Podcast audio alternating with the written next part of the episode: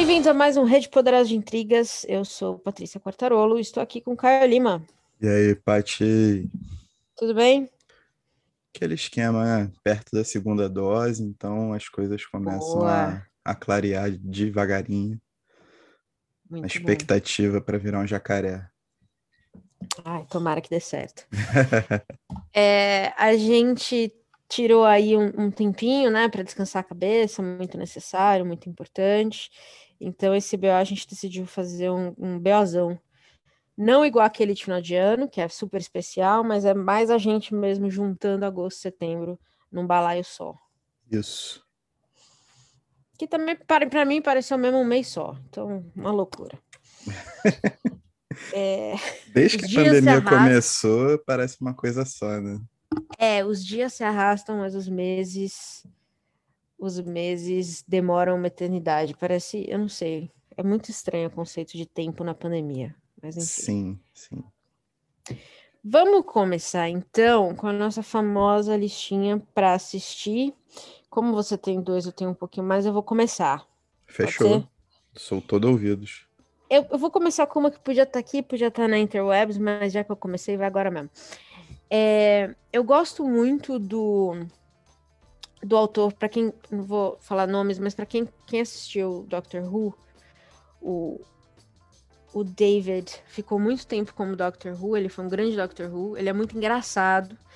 E por outro lado, a gente também tem o Martin Sheen, que é muito, muito, muito engraçado. Os dois estão juntos numa série chamada Good Omens, da Amazon Prime, que eu ainda não assisti. O que eu quero recomendar para vocês é uma série chamada Staged que é basicamente é, a história de os dois juntos, iam, eles iam fazer uma, uma, uma, peça de teatro que, por causa da pandemia, falhou, né? Não tinha como fazer. E aí, eles querem aproveitar o tempo para ensaiar virtualmente. Então, a série nada mais é do que os dois, cada um na sua casa, quebrando o pau online, porque eles discordam de basicamente todas as questões da peça. O diretor é, é um, é completamente incapacitado para segurar a rede. E tem muita participação especial de atores famosos, tão famosos ou mais famosos do que eles, é, na série. Então é muito engraçado porque quando você percebe ou quando você descobre que grande parte do roteiro é improvisado. É, então, assim, é, é, uma aula de comédia improvisada. É, e é muito bom, porque eles discordam de várias coisas da série eles decidem que eles vão resolver os problemas deles jogando batalha naval. E é assim que eles vão criando um relacionamento para tentar fazer a série dar certo. Então, assim, é da BBC, muito difícil de achar online, tem que ter aí um, dar seus pulos. Mas se você achar, vale a pena demais. É de dar risada, assim, é, em, em voz alta. É muito boa. É o dar seus pulos, a sigla é T-O-R-R-E-N-T, né? Eu vou procurar, inclusive. E seguindo a, a, a sua indicação bem-humorada, eu também vou, vou colocar minha pontinha de bom humor para assistir esse mês, que foi nesse mesmo esquema Dar Seus Pulos, que é uma série chamada Only Murders in the Building. Você já ouviu falar, Paty? É com o Martin Steve, alguma coisa? Isso, Steve Martin. Steve Martin, Martin Short e a Selena Gomez. Isso mesmo. Eu já ouvi falar, mas não assisti ainda. Cara, basicamente, eles moram num prédio chamado Arcadia, que é tipo um prédio só para ricaços, onde mora, tipo, o Sting, sacou? E eles são três moradores que amam é, podcasts de crimes reais. E eles se conhecem quando acontece um crime real e eles estão tentando ouvir o podcast preferido deles, né? Dentro do arcade ali. Então eles simplesmente resolvem criar um podcast de crime e sair investigando. Claro, por que não? e é a nova onda, tipo, é o que é o o que pagam milhões de dólares nos Estados Unidos, não sei se exatamente nesse momento, mas no momento bem recente era, um, é, era uma máquina, basicamente, né? A gente teve até alguns Porra, muito bons aqui no Brasil. Pois é. E, cara, é tipo, é genial. pelo fato da sátira com esse movimento de podcast, com a transposição de linguagem, porque é uma série com o ritmo de um podcast, saca? Então tem um trabalho muito grande de você conseguir levar para mídias diferentes sensações que você só tem naquela mídia específica.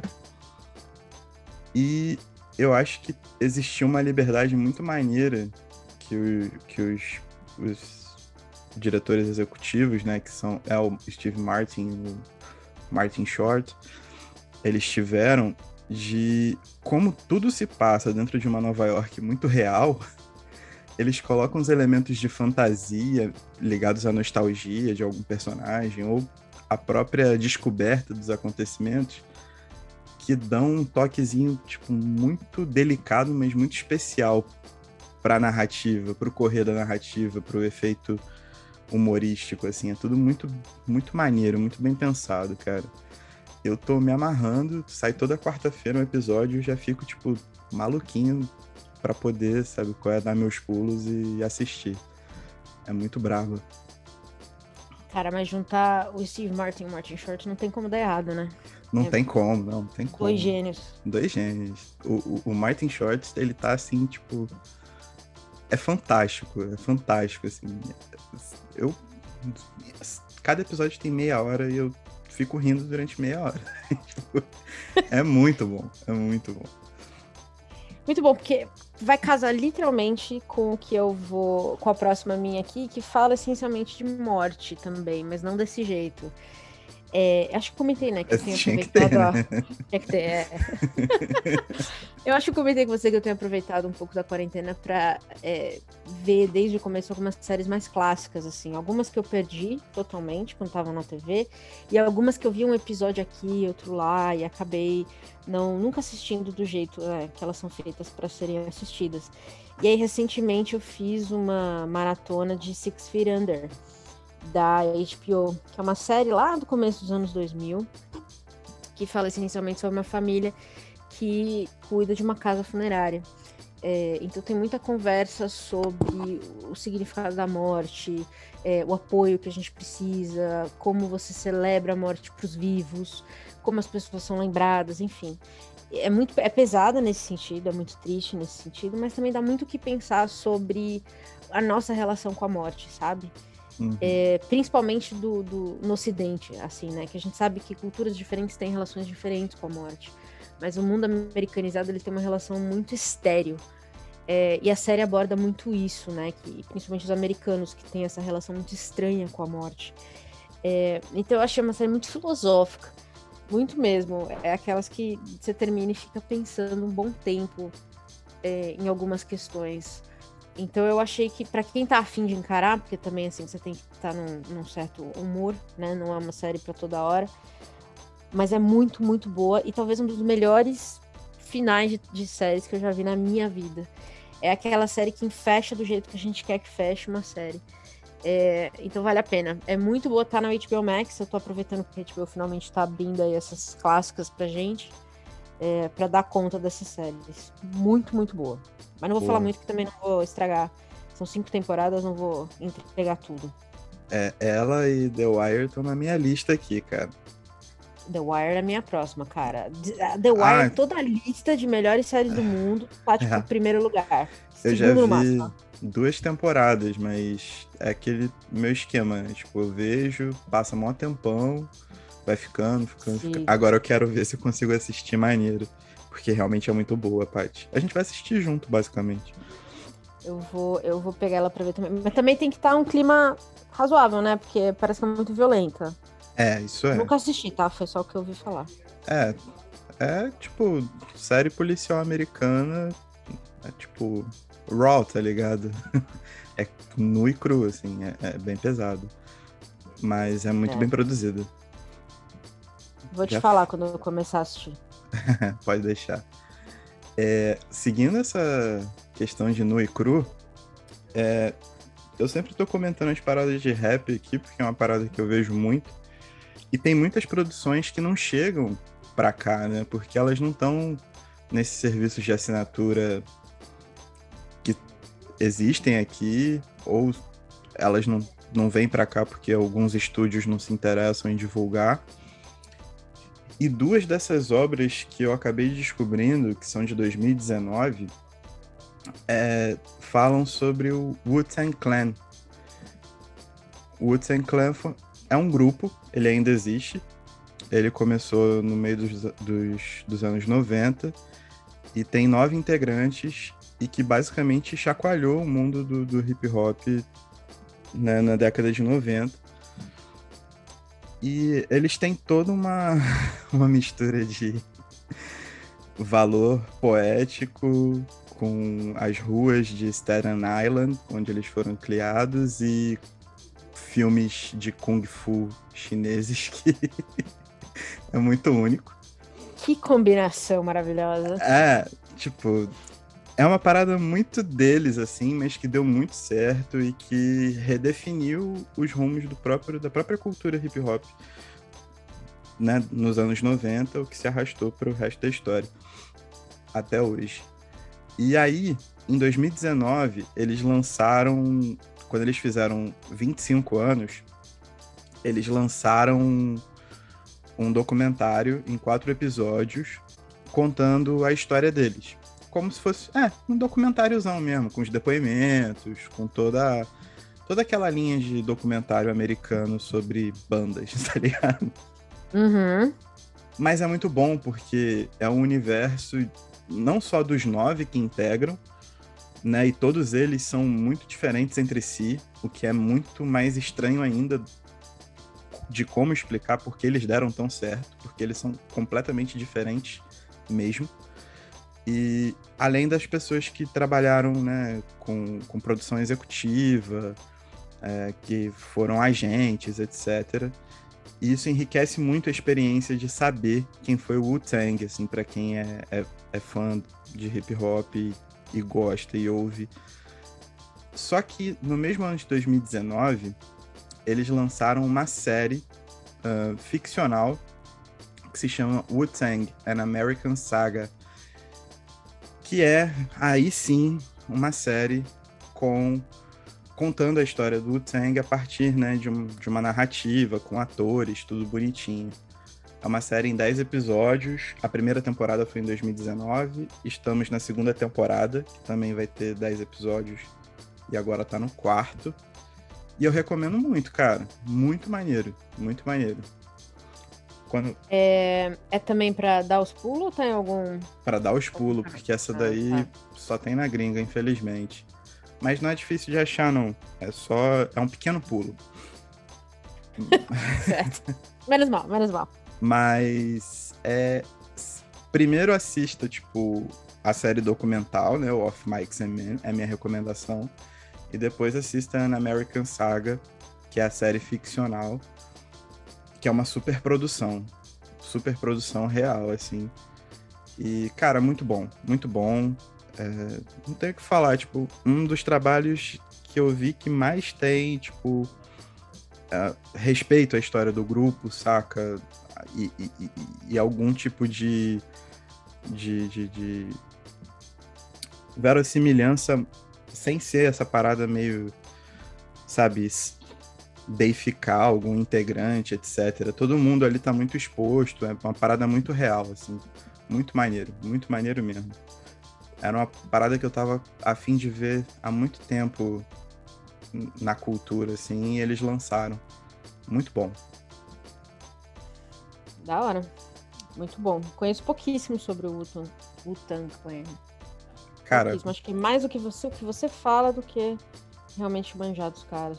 É muito doido, porque só dando um pitaquinho rápido aqui, se você for ver, tipo, os caras, eles eram tão criativos que a música de, de, de, de apresentação, né? A música de, de estreia do Method Man, que é um dos integrantes, tem tantos flows diferentes e todos eles foram sendo copiados desde os anos 90, desde que foram lançados e você vê isso dentro de uma peça de quatro minutos, sacou? É bem bizarro. Então, tipo, os caras eram um, turbilhão criativo, assim, muito doido, muito maneiro, vale muito a pena conhecer.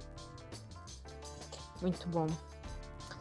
É, eu vou fechar então para assistir com. É, enfim, eu acho que eu já comentei aqui mais uma vez, eu não gosto de dar crédito pra Disney de nada, pra nada.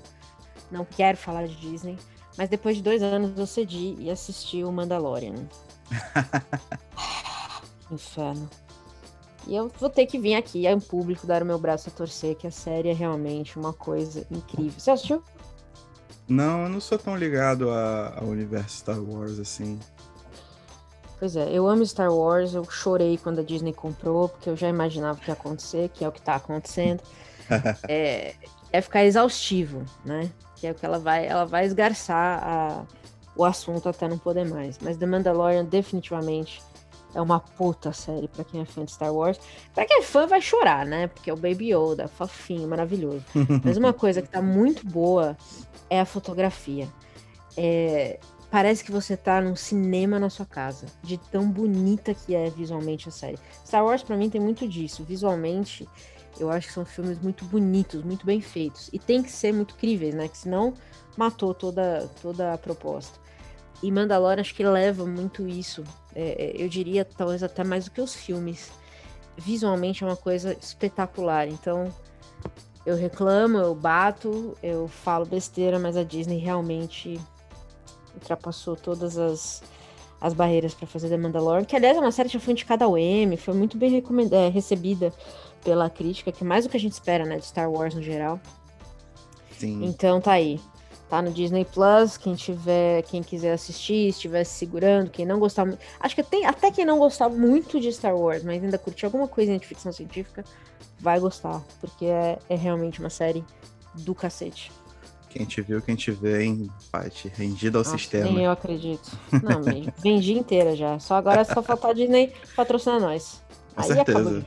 Paga nós, Disney. Aí acabou. é, vamos então para o Interweb. Interwebs eu não tenho nada. Você tem eu algo tenho... gente? O que eu tenho de Interwebs é um canal no YouTube que se chama Ademáfia.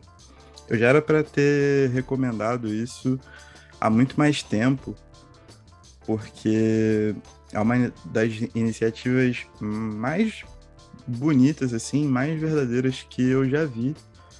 Até por ter tido né, algum contato há uns anos atrás com, com Ademar, o Ademar Luquinhas, que é o dono do canal, e com toda a galera que tá, tá ali no Santo Amaro fazendo isso acontecer. O Ademar foi um canal de skate. Ele foi criado pelo Ademar Luquinhas quando ele machucou o joelho, ele, ele tava indo para profissional, só que ele machucou bem feio o joelho, ficou parado durante muito tempo.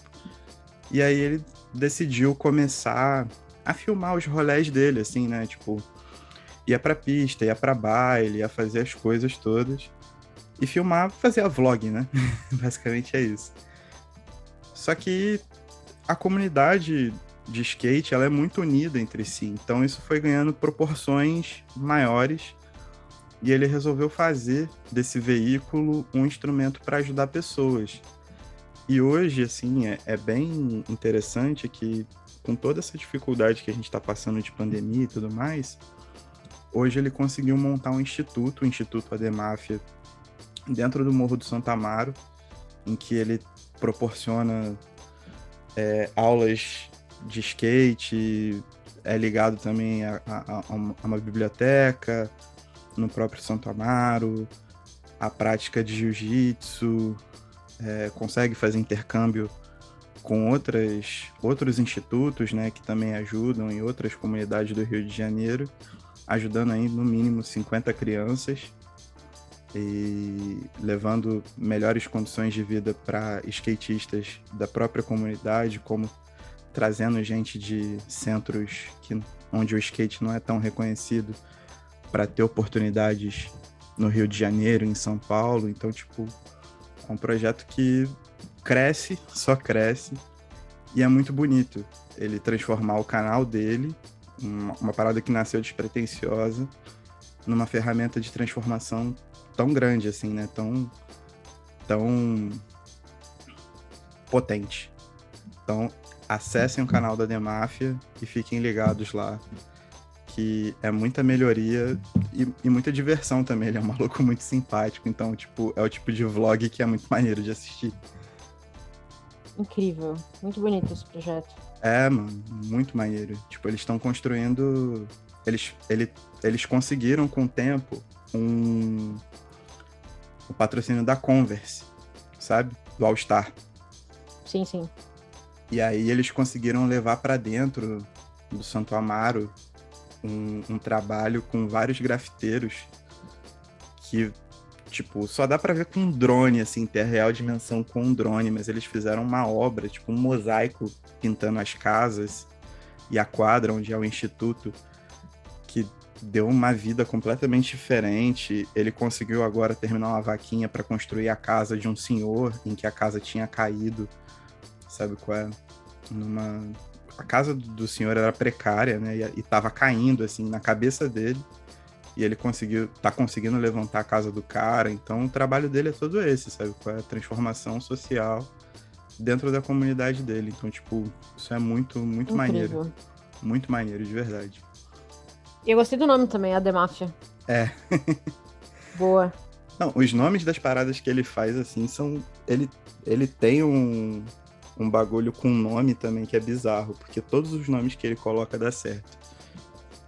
É, é muito, muito maneiro, muito maneiro. Boa. Bora então falar de leitura? Vamos, vamos, claro. É, eu vou começar com uma coisa super tranquila de ler. É, pena que tem que ser milionário para terminar essa série, mas é, eu comprei há muito tempo um mangá Akira. Não sei se você já leu Akira. Que é do Katsuhiro Otomo. Já li. Otomo. Achei incrível. Achei incrível o primeiro aqui. Absolutamente. Problema... Você já leu toda a série? Uhum. Algumas é. vezes. Que agora tá custando um milhão de reais cada um. Então tá um pouco difícil de continuar essa série. É o hype, Mas né? eu tô de olho. É, tá, tá foda, meu. Pois é, eu comprei faz muito tempo o primeiro, e aí decidi que eu tava. Tava aqui em casa sem nada. Sem nada pra ler, não, aqui. Olha a filha da puta. Não, eu tava aqui em casa entediada. Toda vez é isso, eu separo os livros pra ler, aí eu fico entediada, não quero ler eles. Eu peguei e falei, puta, vou, vou ler o Akira. E enlouqueci com a história, essa história de você falar de, de uma, de uma Tóquio pós-guerra, uma neo-Tóquio que eles chamam. É, quem é esse Akira? O que, que tá acontecendo? A puta violência, é um negócio muito louco. É, eu tô muito animada para terminar a série, eu tenho um segundo já, mas tá realmente muito complicado. Os preços estão absurdos. É, então fica também aí um apelo para as editoras pensarem um pouco na galera que quer acompanhar essas séries de, meu, 7, 10, 15 volumes. É um pouco impraticável a 70 reais cada um, sabe? Sim. Mas estamos de olho. Quem tem interesse em ler Akira, tem Akira na estante e ainda não leu, vale a pena demais. Eu, isso eu tô dizendo só pelo primeiro, então, Caio, se você quiser complementar com alguma coisa, fica à vontade. Eu estou animadíssima para terminar a série. Cara, eu quero ver, eu preciso vender aí umas ações para isso. Só mantenha a sua animação, primeiro pelo capital que você vai precisar entregar para completar a série. Pois é. Segundo, porque ela realmente vale a pena. E olha só, tipo assim, eu sou um cara que eu não tô muito conectado à, à cultura do, do mangá e do anime e tal, mas foi com certeza uma, da, uma das peças culturais que mais marcaram minha adolescência. Mano. Akira é fantástico. Pois é, devia ter comprado na adolescência também, eu perdi o bonde. Agora já era. Mas assim, vale dizer que a edição que eu tenho aqui, que acho que é do JBC, se eu não me engano. Você leu em que edição, você sabe, de cabeça? Cara, não, porque eu pegava do meu tio, meu tio colecionava quadrinhos, essas paradas assim. Eu pegava tudo dele. Mas tem até hoje lá na casa dele. Se pai eu vou lá buscar. Clássico. Uhum. Tem uma edição nova que saiu em 2017, da JBC, exatamente. Que tá, assim, uma coisa belíssima. É linda de ver, de verdade. É daquelas que você tem orgulho de pegar na mão, sabe? Sim. Mas, o, né, o lado, o outro lado, obviamente, é isso aí. Custando um rim cada um. Mas, enfim. Não é, é custar então, dinheiro. É, o problema é isso. É, mas enfim, então essa é minha, uma, uma das minhas recomendações. Espero algum dia terminar e vir contar para vocês mais sobre Akira. Mas eu vou ler. Eventualmente eu leio. Vamos marcar um programa sobre o Akira. A gente já sabe que vai ter Boa. 10 anos de podcast aí pela frente. Até poder pagar, com certeza. Manda uma sua. Cara, não tinha como ser diferente, né? Eu indiquei como lançamento no BO passado. É, não me segurei até uma promoção, já peguei direto, e é a Universidade Desconhecida do Bolanho.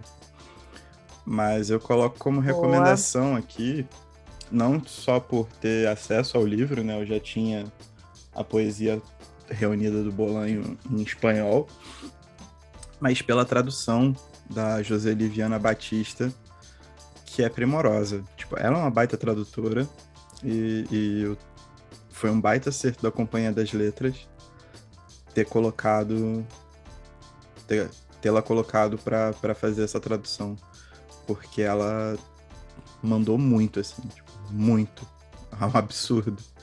Tá muito bom de verdade. A edição é uma edição simples, nível Companhia das Letras de C, todo mundo já conhece.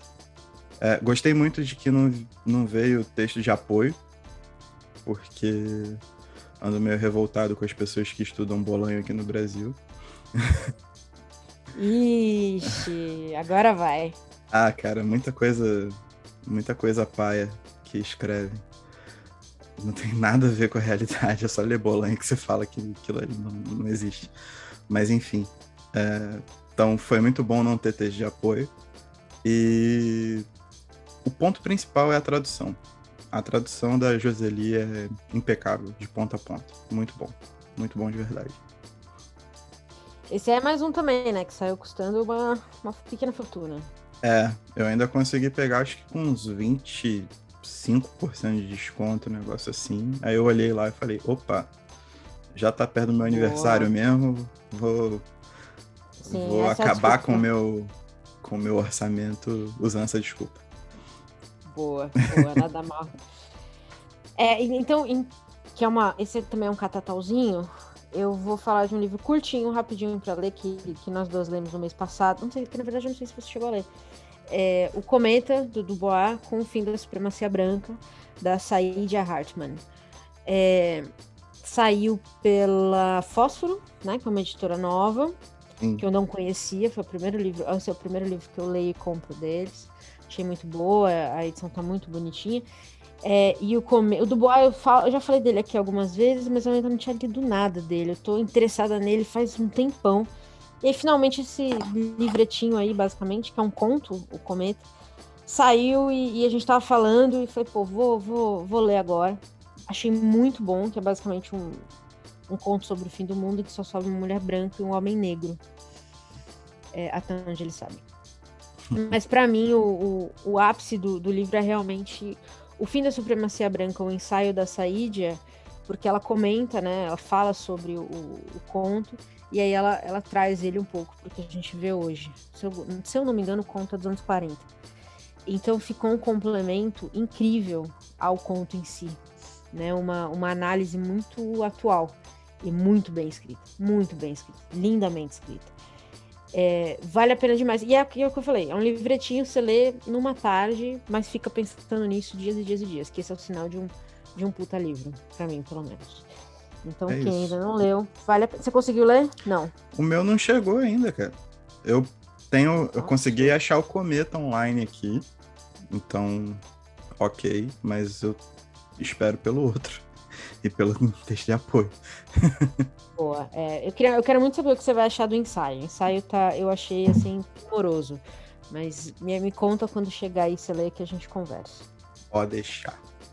Manda mais uma. Uh, indo na onda de livros curtinhos e bastante impactantes, é um livro que ajuda muito a pensar o, os tempos que vivemos, apesar de que algumas coisas né, já passaram, porque ele foi escrito em 2008, 2007 ali.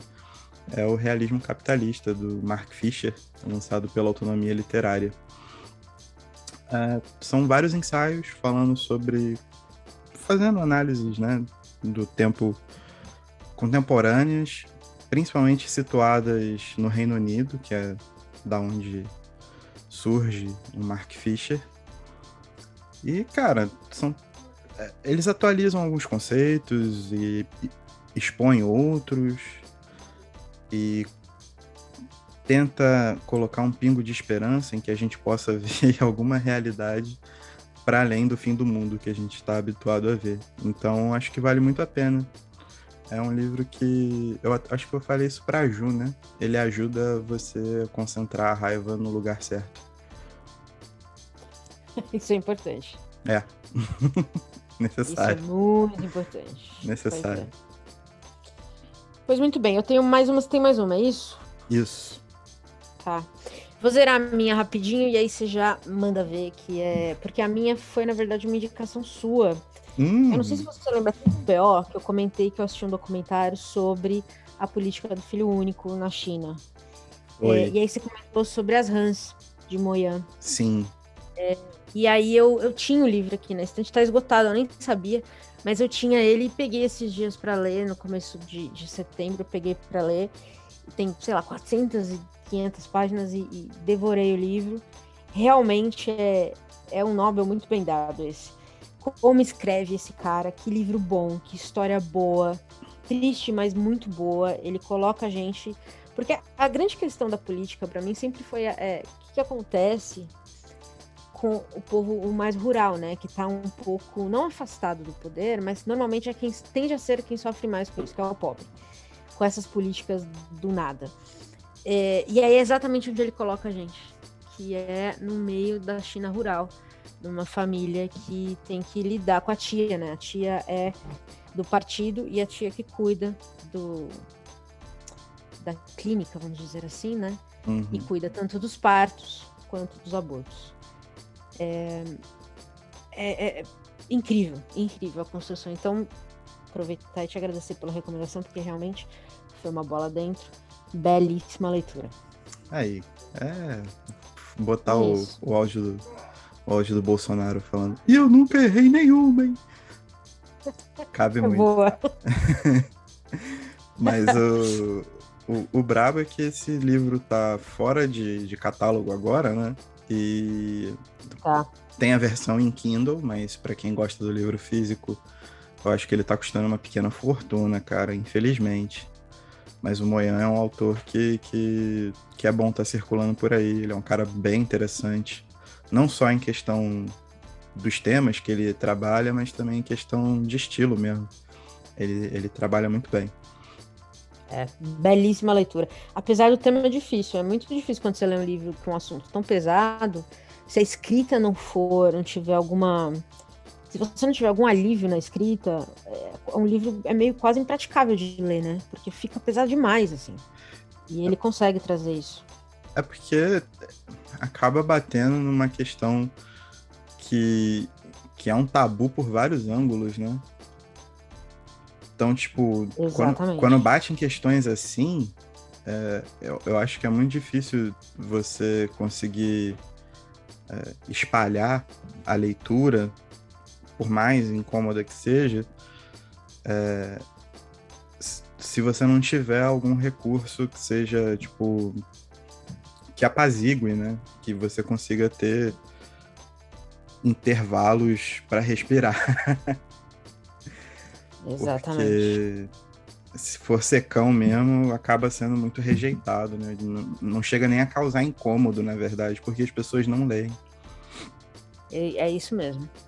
É. Ele, enfim, vale muito a pena. Então, acho que, sim, quem quiser ler, acho que o Kindle é a opção mesmo. Eu realmente andei olhando isso.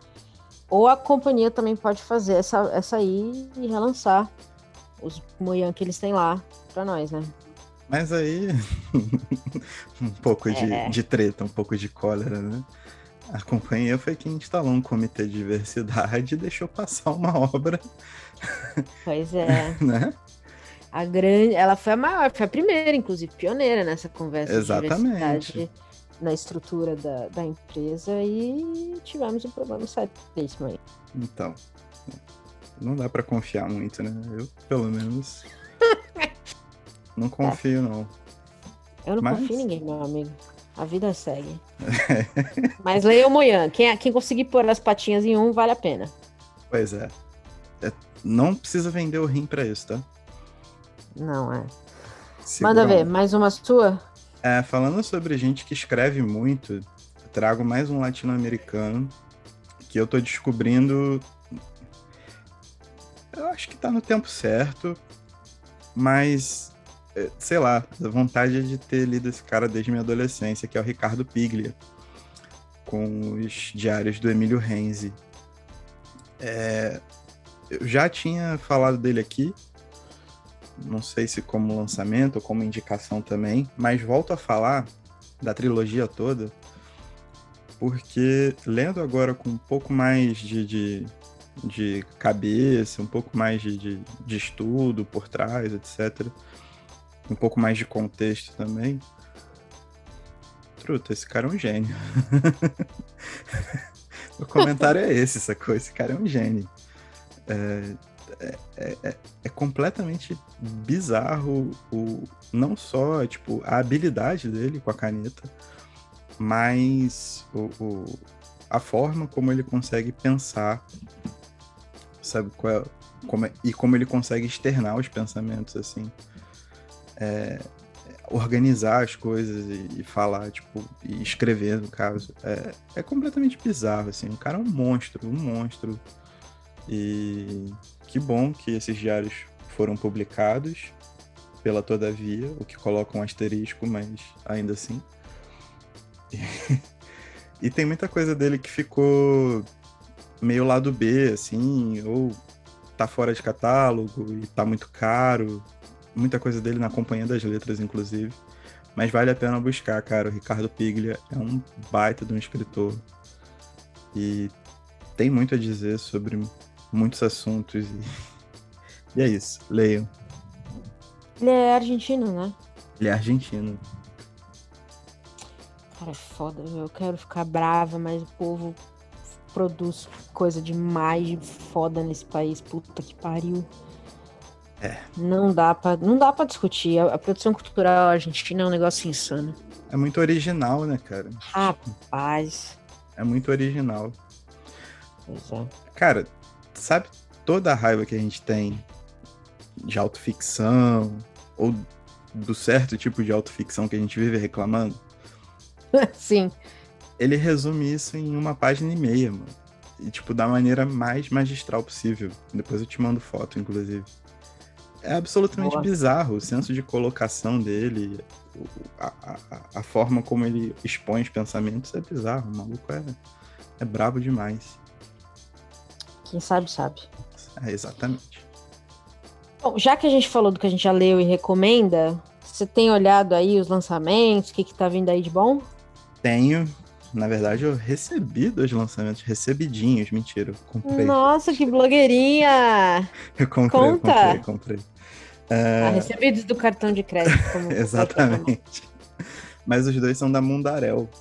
É, o primeiro é O Verão em que Mamãe Teve Olhos Verdes, da Tatiana Tibulek. Ela é uma autora da Moldávia, mas que escreve em romeno. Então, temos aí, né? A gente já tem o Nostalgia, do Mircea Cartaresco, que é romeno também publicado pela Mundarel. E eu tô começando a ler, só que a, eu, eu peguei logo na pré-venda porque a Fernanda Marão já tava lendo e já falou, tipo, embarca, e quando a Fernanda fala, eu só vou. Muito bom, muito bom, muito interessante. Tô começando a ler, muito interessante. Vale a pena. Lançamentaço. E no Clube Tortija, que é um clube de leitura de livros hispano-americanos é, saiu, quer dizer, de, litera, de, de literatura em língua espanhola, para não falar besteira.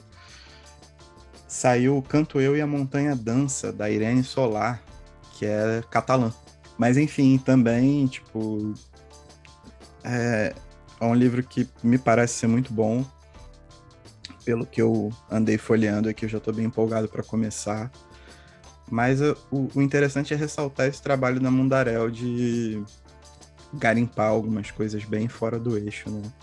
Então, mesmo na Europa, assim, a, a, a Silvia consegue pegar uma galera que vem de um lado C, D, E, que não está no radar dos editores brasileiros e trazer para cá com muita competência, né? A tradução da Tatiana Tibulé, que vem pelo Fernando Clabi, Clabin, e da Irene Solar vem pelo Luiz Reis Gil. E os dois são caras que têm um, um lastro enorme no mercado brasileiro, sabe? São caras de renome, excelentes tradutores.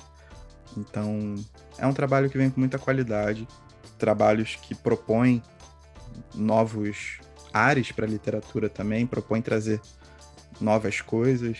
Eu gosto muito da Mundarel, o catálogo deles de ponta a ponta é muito bom. É, é, e quem quer saber um processo da, da Silva, ela contou um pouco pra gente, né? Lá no começo do ano, quando a gente Além falou do, da Fernanda Melchor, tem um episódio em que foi incrível ouvir o processo dela de, de busca desses autores fora da caixa mesmo. E não só isso, mas o, o eu já falei isso um milhão de vezes no, no Instagram e falo para todo mundo, é, eu acho, o clube de livros mais original que a gente já viu e o que mais valeu a pena assinar até hoje para mim. Eu já assinei vários, inclusive a tag, que todo mundo conhece, acho. Mas o Tortilha é uma sacada fenomenal, porque você recebe os livros antes deles serem lançados. Então você não vai receber livro repetido. E você vai receber só, até agora, só livrão. É chocante. É, que a, a Tortilha Mundarel e a Moinhos, que são duas editoras brasileiras que também também que estão atrás desses nomes totalmente fora da curva. É, vale a pena demais. Tô com, esse, tô com esse em mãos, ainda não li, mas tá aqui. Eu acho que vale a pena a gente até dar uma catada neles, porque eles são bem rápidos. E parece que tem bastante coisa para discutir. Às vezes vale a pena fazer um app aí. Olha lá, quem sabe. Veremos. A Mundarel dominando este podcast. Com, com todo. Com honra. É, o meu, a minha, eu vou falar muito rapidamente do meu lançamento, porque eu já comprei também, eu não tenho limites. Que é o Gente Ansiosa do Frederick Bachmann, que é um autor sueco, que muito bombado na gringa e finalmente tá vindo pro Brasil. Acho que ele tem um livro aqui que saiu, mas ninguém dá muita bola. E agora o Gente Ansiosa bombou no Brasil, então não vou ler agora, porque eu não quero ler no meio da hype, que normalmente é receita para eu ficar brava mas eu já tô com ele em mãos. E basicamente o que eu sei do livro é, é um livro com histórias difíceis e o título me representa demais. Então eu já falei, bom, então vou comprar para ler. Eu tô curiosa para ler um pouco dele, é, porque tem muito livro dele que roda. Acho que ele escreveu. Eu não sei se foi você que me falou dele, um homem chamado Ove. Não, né? Não. Me falaram de um homem chamado Ove, falaram muito bem. E, e eu fiquei com o nome do autor na cabeça. E agora a gente ansiosa chegou e eu já tenho meu exemplar aqui. Eu gostei muito da identificação. Ah, eu Amei. olhei o título. A gente Exato. ansiosa. Ah, sou eu. Isso. Tá na hora. Eu tô, tô precisando me ver num, num, num livro, sabe? Me reconhecer nas páginas. É isso que eu quero. Muito bom. Basicamente. É, e com isso, é, a gente vai então para ouvir, que é normalmente quando a gente tem muita coisa boa saiu esses últimos meses. É, eu vou pedir para você começar então com uma das suas dicas pauleiras. Então vamos lá. Para começar, eu acabei chegando por um acaso. Eu não sei se eu vi um comentário, eu não sei se foi o algoritmo num disco que me levou para minha adolescência, por dois motivos. O primeiro, porque é um, é um repão daqueles bate-cabeça, assim, que faz vontade de você estar tá meio que, que no, no baile, assim, no show do cara, sacou? O segundo é porque ele faz alusão a um dos meus discos, dos meus discos preferidos da vida. É, o álbum é o Reasonable Drought, do Stove God, Stove God Cooks. Cara, é um álbum de rap cru. e é isso. Sacou? Ok. Se você quer ouvir uma parada para bater cabeça, é, o cara tem o cara tem muita habilidade, as batidas são aqueles boom baps nervosos. É, vai para cima. Tipo, é o álbum para tu, para tu extravasar mesmo. Tum colocou e extravasou, e já era. colocou e extravasou, tá aí. Muito bom. É, a minha primeira recomendação para ouvir é de uma jovem que foi, inclusive, ficou famosa depois de aparecer no nosso podcast, para quem tá ah. aqui desde o começo vai saber disso. A pequena, jovem Billie Eilish. É, nem todo mundo conhecia até a gente falar aqui, aí bombou e tudo mais, Grammys e prêmios e tudo mais, e ela lançou o álbum novo, Happier Than Ever. É, tão bom quanto o primeiro, eu acho que o primeiro ainda é melhor, mas a nossa querida está crescendo. Então eu quis fazer essa menção honrosa, né? Já que a gente lançou a carreira, fazer uma menção honrosa, falar que vale a pena ouvir. O álbum tá bom também. É esquisitão, do jeito que a gente gosta. É, e é isso. Só isso que eu vou dizer. Muito bom. É, aproveitando Vai. o gancho, eu vou falar de um álbum de um rapaz carioca que de certa forma eu ajudei a lançar. Porque a primeira, a primeira matéria de lançamento dele foi justamente quando eu era editor do Rap RJ e eu que dei uma agitada para poder lançar. Então, isso ficou bastante marcado quando eu me deparei com um disco Eu Também Sou o Anjo, do Vando, vulgo VND, é, ele faz parte do Covil da Bruxa, que é uma gravadora que produz muito grime e drill, né? E só que ele expandiu o universo dele para criar esse álbum. É um álbum muito musical, muito ligado a MPB, o que é muito bacana. Muitos samples e muitas referências, muito instrumental. E, cara, é um álbum de subúrbio carioca purinho, né? Tipo, puro suco do subúrbio do, do RJ, feito com muita classe, com muito cuidado, de um rapaz muito talentoso, que tem muitas coisas para fazer, para descobrir ainda, mas que já começa com um primeiro trabalho fechado, digamos assim, né? Com o um primeiro álbum da maior qualidade. Procurem Eu Também Sou um Anjo nas principais plataformas de streaming e o Spotify. Muito bom. É, o meu próximo, eu vou dizer que, assim, quem, quem tá seguindo a gente já sabe que eu tô falando de novo. Eu tô falando dele já faz dias. É, quando ela lançou o oficial, que foi o Cromática, eu enlouqueci. E agora ela lançou o remix de Cromática, Lady Gaga, tomando toda a minha vida. O Dawn of Cromática está entre nós com remixes incríveis, inclusive um forrazão com Pablo Vittar. Que isso. pois é, cara. forrazão, papo reto. Forrazão, falando real, houve Fun Tonight. Ela pegou e fez uma versão bem Pablo, bem parecida com Amor de Quê, assim, da Pablo. E a Pablo canta uns trechos, tá incrível.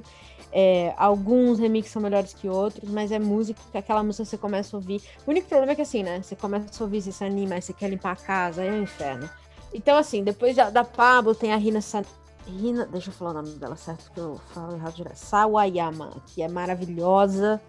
Então, assim, as... tem uma versão rock de uma das músicas. É, é, muito eclético, que é exatamente o que a gente esperava de Lady Gaga, né? Meu problema é esse, que a gente começa a ouvir e aí eu fico muito animada e dá vontade de limpar a casa, passar roupa, aí é um inferno. Mas vale a pena demais, tá muito, muito bom. A era de cromática tem sido um prêmio para os fãs de Lady Gaga. Eu tô muito animado. E o maneiro é que é um CD de remixes, né? Tipo, isso tá tão raro hoje em dia. Pois é, cara. E remix, assim, remix mesmo, sabe? Ela foi chamar uns artistas meio fora da caixa para cada um pegar uma, uma faixa e recriar. Achei sensacional. Que irado, irado. Eu vou ouvir depois. Eu nem tinha. Eu, eu tinha visto você falando, mas eu nem me toquei, nem tchum. Mas eu vou dar uma, é, vou dar uma eu procurada. só falo disso já faz uns dias já. parei. Tá, tá, chato, mas eu já parei. É... Vamos lá. É, meu, próximo, meu próximo lançamento é um EPzinho de uma junção de Ceia e Pirâmide Perdida, em que Dom Cezão e Jamés Ventura rimam e o tio Phil, vulgo Elif, faz as batidas chamado caça-níqueis. Supra-sumo de rap, repão, repão pesado. Uh, o Elif ele faz as batidas muito voltadas para um pro jazz, assim, são muito jazzadas. E isso combina muito com o Jamés, que tem toda uma todo um, um, flow diferente, bem escorregadio, saca? Então, tipo, É um EP de rap, rapão, mas ele tem swing, ele tem cadência, ele tem, sabe, calma para você chegar na rima, tem trabalho na escrita, que são coisas que a gente às vezes não, não vê muito, né? Tipo, a gente consome muita coisa enlatada, muito trap, muita parada ele Quer dizer, rap é música eletrônica de, uma maneira geral, mas essas paradas bem popzonas assim, e acaba esquecendo um pouco da poesia, da poética.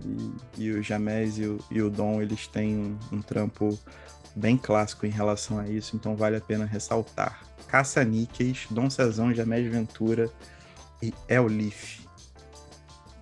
Boa. Eu tenho só mais uma, que é rápida, que é um single, na verdade, mas que já indica muito do que vem aí.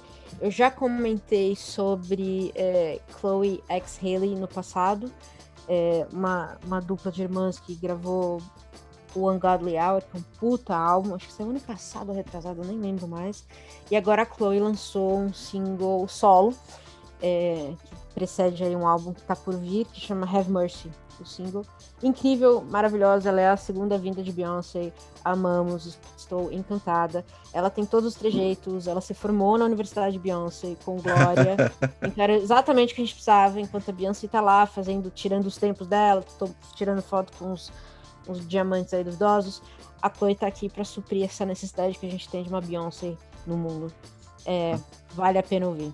Enquanto a Beyoncé se revolta em saber que o diamante que ela usava era um diamante de sangue. Pois é. Pois é, não fez a lição de casa, ficou chato, muita Exato. coisa ali, né, para ela aprender. Então, enquanto ela tá lidando com tudo isso aí, ainda bem, a gente tem a Chloe aqui lançando umas músicas maravilhosas para nós. Ainda bem, vou, vou procurar também. Eu tô, tô fora desse universo pop, cara. Tem que voltar. Tem muita coisa boa que sai. E é. estando fora do universo pop, eu dei uma mergulhada lá no fundo do baú para achar algumas coisas. E aí você já acabou suas indicações, Paty? Eu já zerei, pode mandar tudo que você tem aí. Então eu tenho mais três ainda, mas eu vou dar uma acelerada aqui. a primeira também é um single é, que junta norte e sul do país. Victor Xamã, um rapper manauara, e Zudzilla, um rapper gaúcho com o single I Can See the Sun.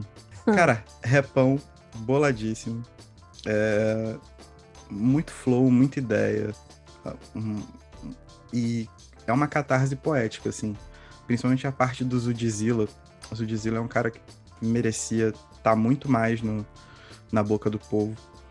E ele é dono de uma das poesias mais. de uma carga lírica das mais complexas, mas ao mesmo tempo mais bonitas que eu já vi. Então vale muito a pena. É coisa, coisa finíssima, coisa finíssima. A segunda parada que eu fui resgatar, aí já é lá de 2017, antes da, da besta tá aí ocupando o mundo, vulgo cadeira da presidência, que é uma Acho mix... Que você tá falando do Kanye. Não, jamais. Cara, você chegou a ouvir o Donda? Ainda não. Nem eu. Nem vou. É, então, eu tô. Enfim. Vamos Famoso, ver. nem vou. Nem li, nem lerei. É... Eu fui e voltei porque existe um selo hoje que faz muito sucesso nos Estados Unidos chamado Griselda. Né? Que voltou com a época do boom bap, fazendo todo um contraponto a essa coisa do trap, né, do pop, etc. São os caras que têm aquela questão de, pô, and my homies, rap sujo e tal. E aí eu busquei uma mixtape que é das mais geniais dos últimos anos, chamada Hitler on Asteroids. Hitler com bombas.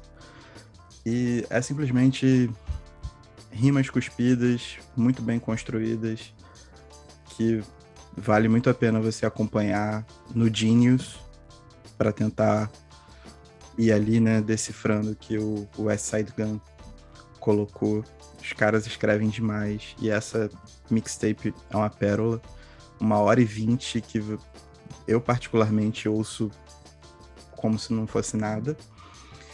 E por fim, para fechar com a cereja do bolo, com a coisa que mais me pegou esse ano, é o álbum da Little Sims.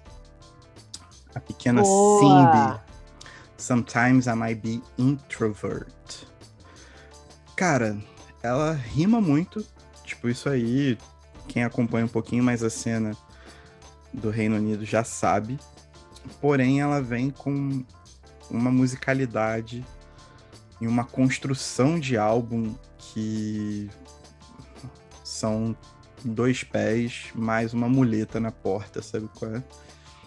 é um álbum muito bem feito, um álbum longo, mas muito rítmico, com conexões muito bem feitas entre as faixas, muita identidade, muita personalidade, muita lírica, sabe qual é? As participações estão sempre no ponto também, não fica uma coisa que destoa, uma coisa que, sabe, ou fica extremamente competitivo, não é a vibe do álbum dela. É, tem uma história, tem. Cara, muito perfeito, muito perfeito. O visual da coisa toda. É, ela é uma artista, assim, fora de série. É uma coisa maravilhosa.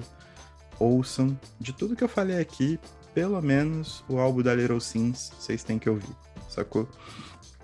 É isso. Muita musicalidade africana também, né? Que ela traz. É, ela, ela reúne muita coisa, né? Tipo, muita coisa africana. E tem muita coisa que vem, tipo, caribenha também, sabe? Tem uma mistura assim, mas não é só você pegar a referência, né? Você vê que tem um, um trabalho, você vê que tem todo um, um, um, trampo criativo muito forte por trás, assim. Ela trabalhou muito para esse álbum acontecer e aconteceu da melhor forma, porque é um álbum perfeito, de ponta a ponta. Minha parte preferida em uh, Rolling Stone, que ela começa falando que ela estava em São Paulo. E eu gosto de imaginar Sim. que ela se inspirou em São Paulo para escrever. Obviamente que não, né? Porque a música é muito boa e fala de coisas boas. Mas eu me divisto. Enfim. Você imagina. Bom mesmo. Boa recomendação.